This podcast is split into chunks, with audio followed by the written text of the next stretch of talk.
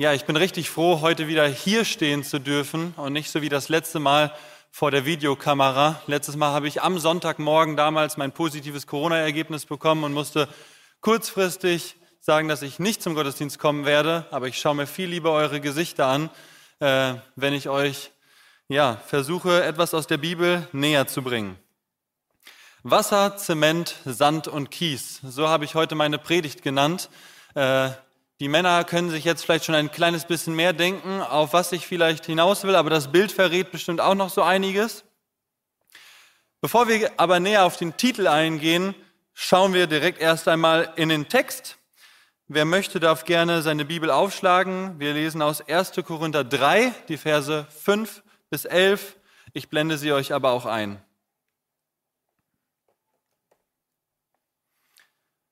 Wer ist denn Apollos? Und wer ist Paulus? Diener sind wir, durch ihr, durch die ihr zum Glauben gekommen seid.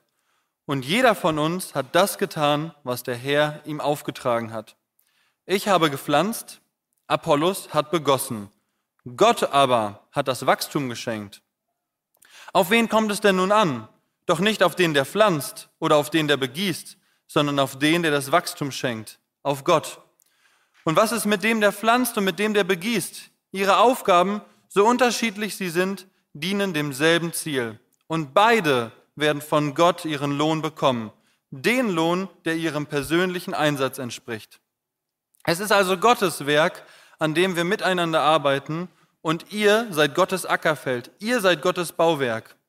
Weil Gott mich in seiner Gnade dazu befähigt hat, habe ich als ein kluger und umsichtiger Bauleiter das Fundament gelegt. Andere bauen jetzt darauf weiter, aber jeder soll sich sorgfältig überlegen, wie er die Arbeit fortführt.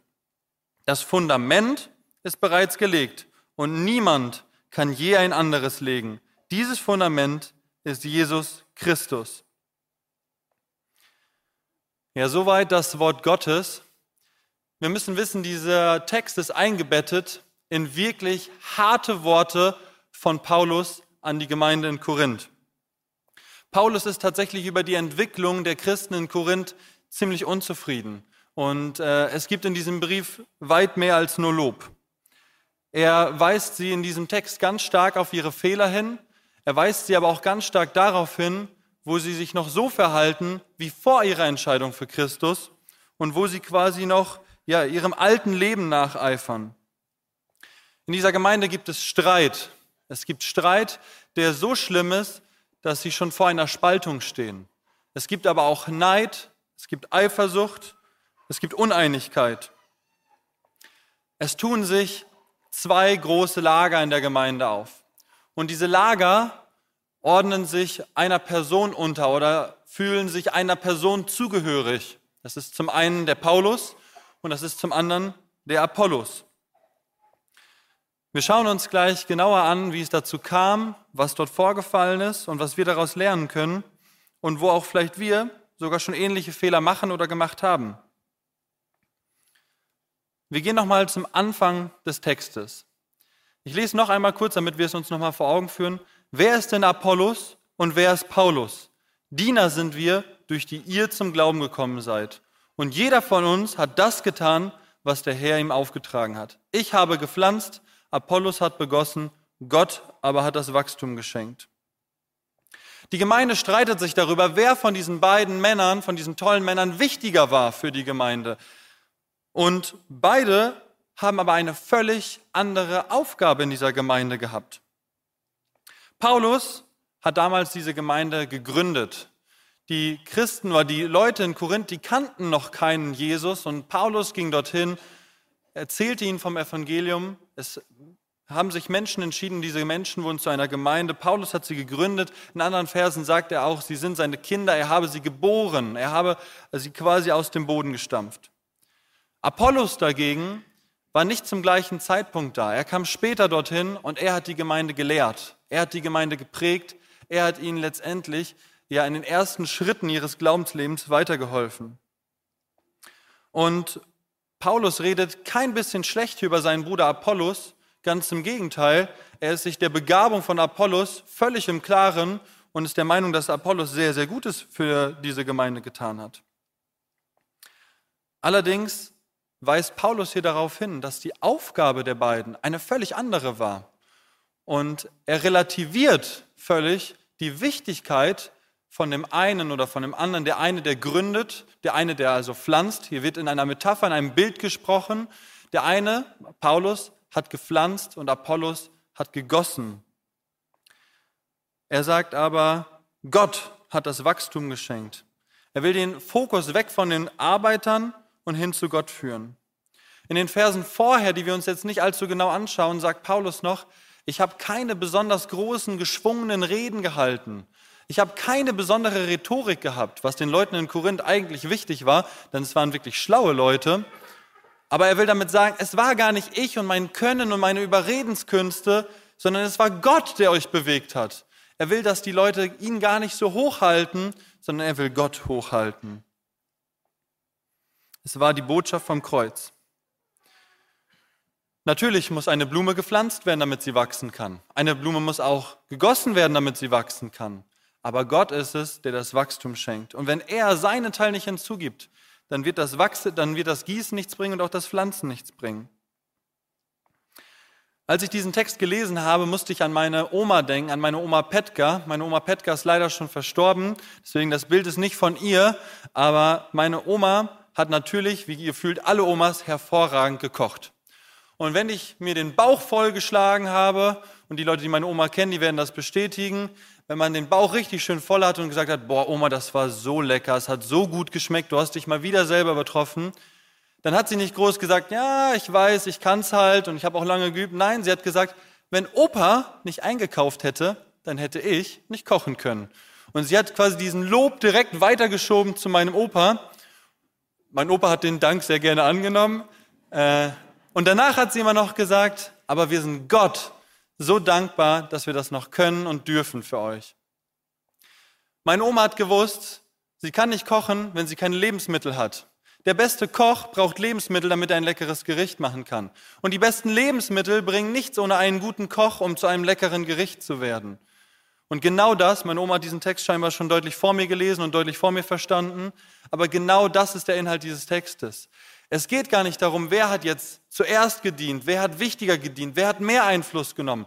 Darum geht es überhaupt nicht, sondern es geht darum, dass beides ohne den anderen überhaupt nicht funktioniert.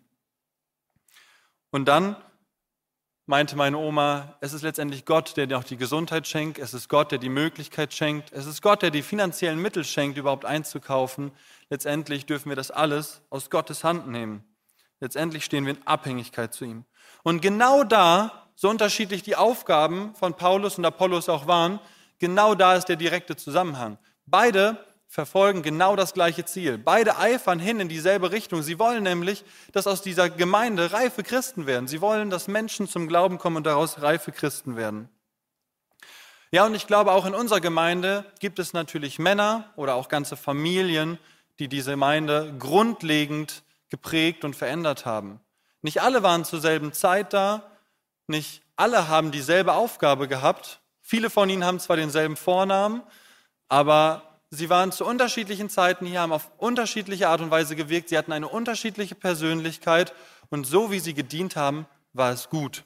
Und so wie sie gehandelt haben, haben sie demselben Ziel gedient, nämlich dass diese Gemeinde wachsen durfte, dass in dieser Gemeinde Menschen reifer geworden sind im Glauben. Und wir müssen uns weder einer Person oder einer Familie zuordnen, noch müssen wir sie gegeneinander aufwägen, wer wichtiger ist, sondern wir dürfen dankbar sein, dass sie für uns sich aufgeopfert haben und Gott die Ehre dafür geben. Wir gehen im Text weiter und schauen uns Vers 7 und 8 an. Auch die lese ich noch einmal. Auf wen kommt es denn nun an? Doch nicht auf den, der pflanzt oder auf den, der begießt, sondern auf den, der das Wachstum schenkt, auf Gott. Und was ist mit dem, der pflanzt und mit dem, der begießt? Ihre Aufgaben, so unterschiedlich sie sind, dienen demselben Ziel. Und beide werden von Gott für ihren, beide werden von Gott ihren Lohn bekommen. Den Lohn, der ihrem persönlichen Einsatz entspricht. Zum Teil habe ich die Gedanken auch dieser Verse schon ein kleines bisschen vorweggenommen. Aber hier wird noch einmal ganz klar angeführt, dass es ein Parameter in unserem Dienst gibt, den wir überhaupt nicht beeinflussen können. Und das ist der Segen Gottes. Wir müssen uns in die Abhängigkeit Gottes stellen, aber wir können nur darauf hoffen, dass Gott unseren Dienst mit Früchten beschenkt, dass Gott ihn belohnt. Das Gute ist, es ist keine 50-50-Chance, sondern Gott gibt uns Verheißungen. Gott will, dass wir uns in seine Abhängigkeit stellen. Gott gibt uns aber auch die Verheißung, dass er diesen Dienst segnen wird, dass er daraus Früchte entstehen lassen wird und dass er dabei dabei sein wird, wenn wir ihm dienen wollen. Ich fand das in der Kindergeschichte so schön, denn ich glaube, immer wieder merken wir genau hier auch, dass wir an unsere Grenzen stoßen. Wir können vielleicht zu Schulungen fahren und wir können von den Erfahrungen anderer profitieren und wir können unseren Dienst lange machen und wissen, wie unser Dienst vielleicht funktioniert. Aber trotzdem, so erfahren wir auch in unserem Dienst sind, werden wir immer wieder vor eine Grenze stoßen und merken, Gott, ich bin dem nicht mehr mächtig. Ich kann das nicht. Ich weiß nicht, wie es vorangehen soll. Ich weiß nicht, warum vielleicht nicht das passiert, worauf ich schon so lange warte. Und wenn wir uns unserer eigenen Unfähigkeit bewusst werden und sagen, Gott, du musst es machen, weil ich kann es nicht, dann wird es passieren. Gott will uns, glaube ich, immer wieder da vor die Wand fahren lassen, um uns seine Abhängigkeit klarzumachen. Und auch ich hatte das schon, auch ich saß schon weinend vor einem leeren College-Block, weil ich kein einziges Wort für eine Predigt schreiben konnte bis ich gemerkt habe, Gott, du musst es tun. Ich kann das gar nicht. Ich werde das nicht irgendwie aus, aus meinen Erfahrungen heraus tun können. Kein Text hat mir irgendwie das Gefühl gegeben, ich kann was mitgeben. Und als Gott mir dann die Aufgabe gegeben hat, geh erstmal auf die Straße und bekenne Espelkamp an deinen Glauben und ich einfach den College-Block zugemacht habe, auf die Straße gegangen bin, mit Menschen über meinen Glauben gesprochen habe, kam ich wieder nach Hause und ich glaube, ich habe in Rekordzeit eine Predigt schreiben dürfen, wie ich es davor noch nie getan habe. Der Abhängigkeit Gottes bewusst werden dass Gott das Wachstum schenkt. Ich habe ein Bild von einem Rallye-Fahrer eingefügt. Warum ein Rallye-Fahrer? Diese Fahrzeuge werden nicht von einem Fahrer bedient, sondern letztendlich von zwei. Es gibt einen Piloten, ja, der lenkt, bremst und gibt Gas und schaltet, aber es gibt einen Co-Piloten. Und diese Rallye-Fahrer sind extrem abhängig von ihrem Gegenüber. Diese Rallye-Fahrer fahren nämlich nicht wirklich nach dem, was sie sehen, sondern sie fahren nach dem, was der Co-Pilot ihnen sagt. Der Co-Pilot sagt ihnen, in der nächsten Kurve musst du in dem Gang fahren, mit der Geschwindigkeit und die Kurve hat den und den Winkel und die Kurve ist vielleicht überhaupt nicht einsichtig, aber der Rallyefahrer tut das, was ihm gesagt wird. Wenn er das nicht tut, dann wird er entweder wertvolle Zeit verlieren, und das ist auf jeden Fall nicht möglich, weil sie haben ein gemeinsames Ziel, nämlich das Rennen zu gewinnen, oder sie werden ihr Leben verlieren. Der Pilot muss sich auf die Anweisungen des Co-Piloten verlassen. Und das tut er tatsächlich wie blind. Es gibt Videos, in denen diese Co-Piloten eben keine Kurve fahren, weil ihnen wurde keine Kurve gesagt. Sie haben die Kurve zwar gesehen, aber wenn mir keine gesagt wird, dann fahre ich auch keine. Und sie fliegen von der Straße und sie schalten sogar noch hoch und geben nochmal Neugas, weil überall da, wo keine Kurve angesagt wird, heißt es Vollgas. So blind vertrauen sie ihrem Gegenüber. Und auch das will uns dieser Text sagen. Wir dürfen einander vertrauen dass der andere seinen Dienst gut macht. Wir müssen nicht glauben, wir machen ihn besser. Wir müssen nicht glauben, unser Dienst ist wichtiger, sondern wir sind eine Einheit und diese Einheit führt zu einem ganz bestimmten Ziel. Die Gemeinde oder der Bau der Gemeinde hat keinen Platz für Rivalitäten. Es gibt hier keinen Raum für Streit. Es gibt keinen Platz für Auseinandersetzung. Es gibt hier Raum für Erbauung. Es gibt Raum für Ermutigung. Vielleicht gibt es an manchen Stellen Platz für eine Ermutigung, die aber auch eine Ermahnung sein kann, die in einem liebevollen Rahmen geschehen muss und einen geeigneten Rahmen sucht. Bevor wir uns über, über Musik, über Kleidung und über den Splitter des anderen aufregen, sollten wir vielmehr nach Harmonie suchen, nach Liebe suchen und uns immer wieder auf dieses gemeinsame Ziel, Menschen zu Jüngern machen, Menschen im Glauben wachsen zu lassen und Gott zu verherrlichen, auf dieses Ziel fokussieren. In Vers 8 ist die Rede von einem Lohn. Wenn aber du nicht über deine Begabung entscheidest, sondern Gott über deine Begabung entscheidet, und auch du nicht über das Wachsen entscheidest, wie kann es dann Lohn geben? Welchen Einfluss haben wir dann auf unseren Lohn? Es ist einzig und allein unsere persönliche Mühe, unsere persönliche Aufopferung für den Herrn, die über den Lohn entscheidet und letztendlich nicht der Erfolg deiner Arbeit. Ein Prediger wird letztendlich nicht für seine Rhetorik seinen Lohn erhalten, ein Musiker nicht für seine Stimmfarbe und ein Ordner nicht für seinen Händedruck, sondern unseren Lohn werden wir dafür bekommen, dass wir uns für den Herrn hingegeben haben. Natürlich, eine Oma, die ihre Tomaten ganz früh im Jahr schon pflanzt in ein kleines Töpfchen und auf die Fensterbank stellt und zuschaut, ob sie vielleicht wächst, immer wieder noch ein bisschen gießt, irgendwann mal umtopft in einen größeren Topf und die Pflanze wächst, steht in der Sonne, die Oma bemüht sich und irgendwann gibt es gute Tomaten, die sie essen darf, die sie ihren Enkeln anbieten darf und sie freut sich. Und so dürfen wir das auch mit unseren Früchten tun. Natürlich darfst du froh über die Früchte deines Dienstes sein, aber gib dabei nicht dir die Ehre, klopf nicht dir auf die Schulter, das habe ich gut gemacht, sondern gib Gott die Ehre dafür. Und dann darfst du dich riesig darüber freuen. Ich durfte mich auch sehr freuen, als ich jetzt über Jahre hinweg mit meinen Hauskreisjungs gearbeitet habe und ich gesehen habe, dass fast alle sich dafür entschieden haben, sich nach und nach taufen zu lassen. Ich habe mich so sehr gefreut und vielleicht war ich auch einer von denjenigen, die ein bisschen gegossen haben und ganz viele haben natürlich mit diesen Jungs gearbeitet. Ich bin so dankbar dafür, aber nicht, weil ich tolle Arbeit gemacht habe, sondern weil der Herr es in ihnen gewirkt hat. Ihm sei dafür Ruhm und Ehre. Vers 9 und 10. Es ist also Gottes Werk, an dem wir miteinander arbeiten. Und ihr seid Gottes Ackerfeld, ihr seid Gottes Bauwerk. Weil Gott mich in seiner Gnade dazu befähigt hat, habe ich als ein kluger und umsichtiger Bauleiter das Fundament gelegt. Andere bauen jetzt darauf weiter, aber jeder soll sich sorgfältig überlegen, wie er die Arbeit fortführt. Ja, hier wechselt so ein bisschen die Metapher. Eben gerade war es noch die Metapher des grünen Daums. Es ging um Pflanzen, es ging um Gießen. Und hier wechselt die Metapher ein bisschen hin zum Hausbau. Und auch da ist der Kern meines Predigttitels versteckt. Wasser, Zement, Sand und Kies. Ja, die Zutaten für ein gutes Fundament. Okay, gut, ich habe die Bewährung vergessen, aber ich fand, dann wäre der Predigttitel so lang. Deswegen habe ich die weggelassen. Wir, die Gemeinde Christi, wir Gemeinde vor Ort, wir Gemeinde weltweit sind ein Bauwerk unseres Herrn, unseres Herrn Jesus Christus. Und wir brauchen ein gutes Fundament. Paulus beschreibt, dass er das zwar nicht dieses Fundament ist, aber dass er dieses Fundament gelegt hat. Dass als er die Gemeinde gegründet hat, dass er ihnen Jesus als das Fundament gegeben hat. Es waren nicht moralische Verpflichtungen oder Gebote, sondern es war Jesus Christus, der das Fundament dieser Gemeinde sein sollte.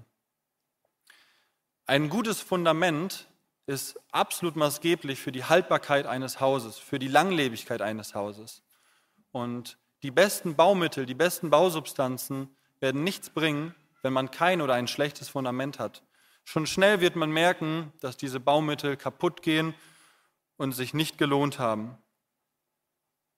Wenn dein Leben auf der Baustelle Gottes von Streit und Auseinandersetzungen geprägt ist, dann beschreibt Paulus dieses Verhalten als welches, was noch von der alten, sündigen Natur vor der Entscheidung von Christus geprägt ist.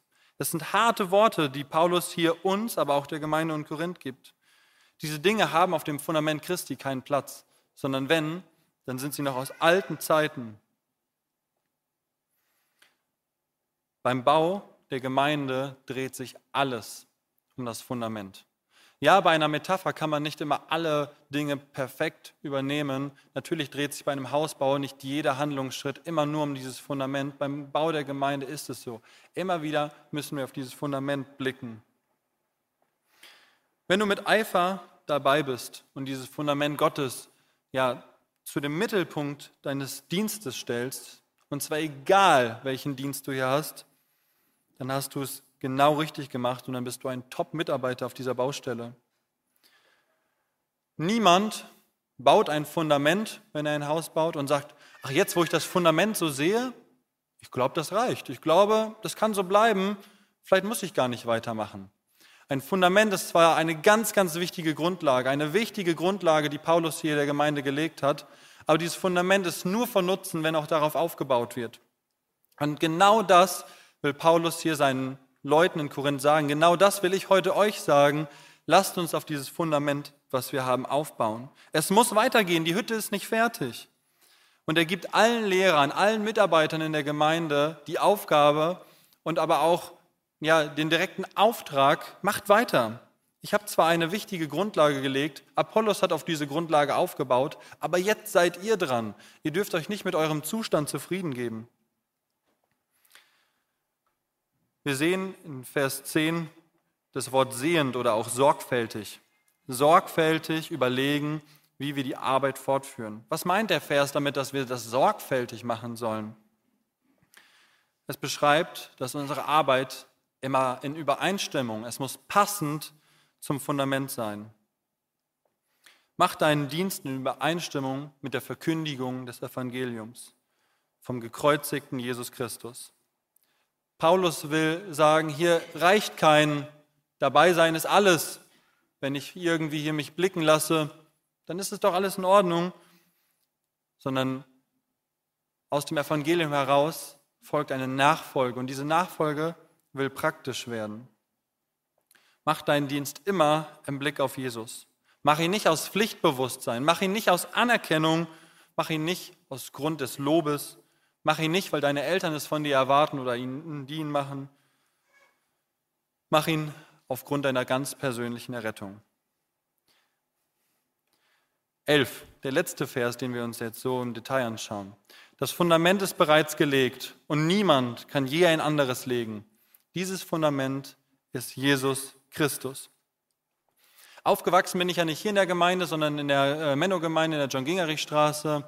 Und äh, da stand es ganz groß an der Wand, einen anderen Grund kann niemand legen, außer dem, der gelegt ist. 1. Korinther 3, Vers 11. Gefühlt waren das die ersten Worte, die ich lesen konnte, weil als man in der ersten Klasse war und lesen konnte, hat man die ganze Zeit diesen Vers angestarrt und ich konnte überhaupt nichts damit anfangen. Irgendwie habe ich gedacht, naja, Jesus hat sich irgendwie ins Grab gelegt, vielleicht hat das was damit zu tun. Ja, jetzt 20 Jahre später beschäftige ich mich mit diesem Vers. Es hat lange gedauert. Ich habe für uns eine etwas einfache Übersetzung gewählt, damit wir sie vielleicht ein bisschen besser greifen können. Das Fundament ist Jesus Christus.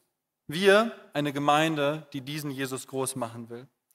Wir werden nicht plötzlich zu einem Fußballverein, nur weil wir einige Menschen hier haben, die Fußballfanat sind, sondern wir haben ganz klare Maße und Vorgaben in diesem Fundament gefunden. Und diese Vorgaben, die finden wir in der Bibel, diese Vorgaben über unseren Dienst, diese Vorgaben, wie diese Gemeinde baut oder gebaut werden soll, diese Vorgaben finden wir in der Bibel. Und deswegen müssen wir natürlich in die Bibel schauen, wenn wir uns in diesem Dienst für den Herrn befinden. In der Gemeinde hier, aber natürlich auch in der weltweiten Gemeinde. Ich will über unsere Gemeindemauern hinwegschauen und ich glaube, ganz viele Arbeit, ganz viel Dienst für den Herrn findet auch außerhalb dieser Mauern statt, wo Menschen sich in ihre Arbeitskollegen, wo Menschen sich in ihre Enkelkinder, wo Menschen sich in die verschiedensten Gruppen ja, dienen, wo sie vielleicht ins Ausland gehen, was so wichtig ist, und Menschen von Christus erzählen.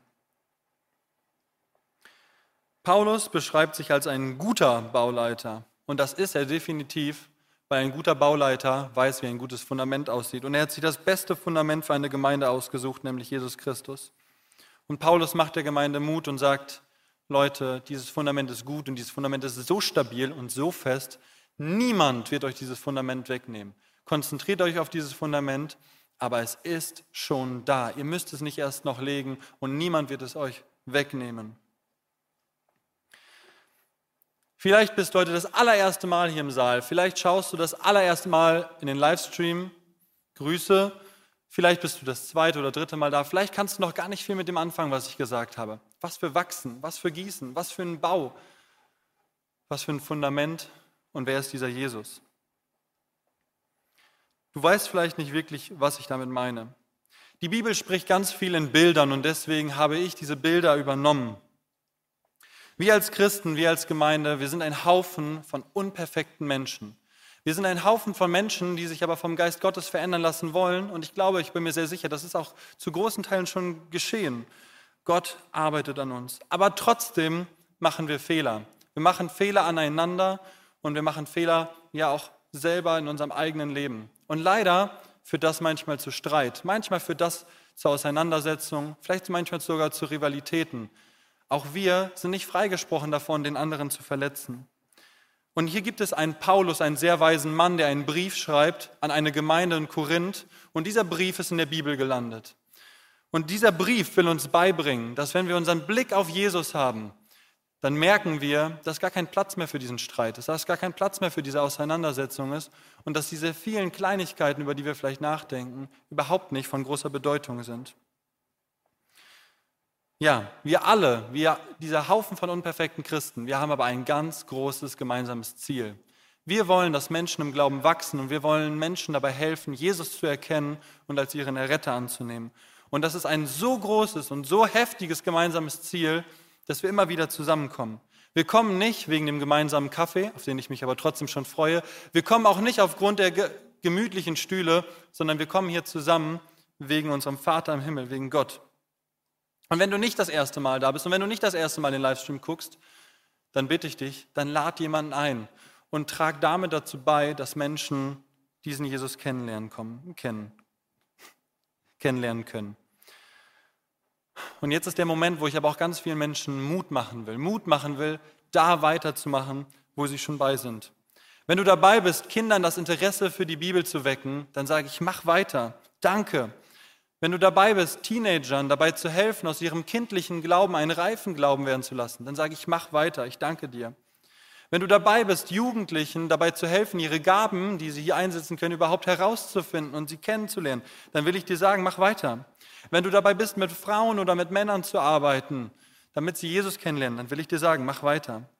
Mach weiter, zuzuhören. Mach weiter, Mut zu machen. Mach weiter mit Beten. Mach weiter zu ermutigen, mach weiter zu ermahnen, macht weiter füreinander da zu sein. Macht weiter für Schwache da zu sein. Und viele, viele weitere Dinge. Die Liste wäre sehr, sehr lang. Ich will dich aber auch herausfordern, anzufangen. Anzufangen, auf dieses geniale Fundament von Jesus Christus aufzubauen. Wenn du ein Nachfolger Jesu bist, dann lass deinen Glauben praktisch werden. Sei nicht nur Hörer des Wortes, sondern werd Täter des Wortes. Konsumier nicht nur, sondern lass deine Liebe zu Gott in Taten sichtbar werden. Geh auf diesen Bau des Herrn und investier dich. Ich war letztens auf einer Baustelle, also jetzt nicht auf einer Baustelle des Herrn, sondern auf einer Baustelle des Hauses. Und einer der Helfer sagte, auf einer Baustelle, da gibt es keine leichten Arbeiten. Und es stimmt. Auch auf der Baustelle des Herrn gibt es keine leichten Arbeiten, weil da gibt es einen Gegenspieler und er will uns unsere Arbeit, unseren Dienst nicht leicht machen. Er wird uns vieles sagen, was vielleicht wichtiger ist, was vielleicht zuerst dran ist. Vielleicht wird er uns sagen, wie wir das in der Kindergeschichte hören, wir sind gar nicht gut genug, wir können das noch gar nicht. Es ist nicht leicht, auf der Baustelle des Herrn zu sein. Es ist häufig sehr, sehr herausfordernd. Es ist immer wieder hart, es ist frustrierend, es ist vielleicht sogar manchmal mit Tränen verbunden, aber es lohnt sich. Und es ist das Resultat unserer Entscheidung für Gott. Ja, vielleicht hast du auch schon am Bau des Herrn gedient, du warst schon tätig, du warst eifrig, aber du hast deine Arbeit niedergelegt. Vielleicht genau aus diesen Gründen, die auch die Korinther hatten. Vielleicht bist du frustriert von anderen Mitarbeitern. Vielleicht wurdest du verletzt. Vielleicht hat jemand deinen Dienst nicht geschätzt. Und vielleicht bist du deswegen ja, aus deinem Dienst ausgetreten. Dann will ich dir sagen, Such nach Vergebung. Vergib dir selber und vergib dem Gegenüber. Such nicht die Konfrontation mit dem Gegenüber, sondern such ein gutes Gespräch und versuch diese Sache in Ordnung zu bringen, weil, wie schon erklärt, Rivalitäten haben hier keinen Raum. So wie Jesus jeden Einzelnen liebt, auch mit all seinen Fehlern, dich und auch mich und jeden, der dich vielleicht auch enttäuscht hat, so mach es ihm nach. Auch wenn er dir deinen Dienst vielleicht erschwert hat. Ja, vielleicht hast du aus selbstsüchtigen, aus falschen Motiven gehandelt, sowohl in deinem Dienst, aber auch mit deinem Gegenüber im Dienst. Dann bereinige diese Sachen. Geh hin und verzeih. Und Gott wird diesen weisen Schritt absolut belohnen. Lasst uns eine Gemeinde sein, die nicht nur Milch trinkt, sondern feste Nahrung verträgt. Auch dieses Bild benutzt Paulus wenn er an die Korinther schreibt. Ich will euch ermutigen, mindestens mal das Kapitel 3, am besten den ganzen ersten Korintherbrief zu lesen. Es ist ein geniales Buch, ein genialer Brief. Ja, lasst uns eine, eine Gemeinde sein, die feste Nahrung verträgt und sich nicht von unreifen Streitereien, die aus unserer alten Natur entstanden sind, beeinflussen lässt und uns von der wirklich wichtigen Arbeit abhalten lässt. Ja, und wenn du jetzt von dieser Predigt angesprochen wurdest, dann will ich dir sagen, es war definitiv nicht meine Überredungskunst. Es war auch nicht meine Rhetorik, denn in der Realschule wurde bei mir eine Lese-Rechtschreibschwäche festgestellt. Die kann es also nicht gewesen sein. Es war auch nicht meine Drei-Punkte-Predigt, weil ich hatte keine drei Punkte. Wenn, dann war es der Geist Gottes, der heute mich gebraucht hat, um zu dir zu sprechen Und ihm will ich damit allen Ruhm und Ehre geben und ich bitte dich, dass du das auch tust und dass du da, wo jetzt der Heilige Geist bei dir geklopft hat und du gemerkt hast, dass du etwas verändern willst, aber vielleicht auch da, wo du einfach mal ein ermutigendes Wort bekommen hast, da ist es nicht von mir, da ist es von Christus. Und da unser Fundament Jesus Christus ist und Jesus Christus einen so genialen Charakter hat, sagt er, ich möchte nicht nur mit den besten Menschen an meinem Tisch sitzen, sondern ich sitze auch mit Sündern zusammen. Er hat sich mit den sündigen Korinthern zusammengesetzt, er hat sich mit seinen sündigen Jüngern zusammengesetzt, die ihn verraten haben, die ihn betrogen haben. Und er will auch mit uns an einem Tisch sitzen und wir dürfen das Mahl des Herrn feiern. Wir dürfen jetzt das Abendmahl feiern, obwohl wir schlecht, obwohl wir falsch, obwohl wir sündig sind, obwohl wir immer wieder merken, dass wir doch noch unsere alte sündige Natur in uns haben. Und dafür wollen wir Christus danken. Amen.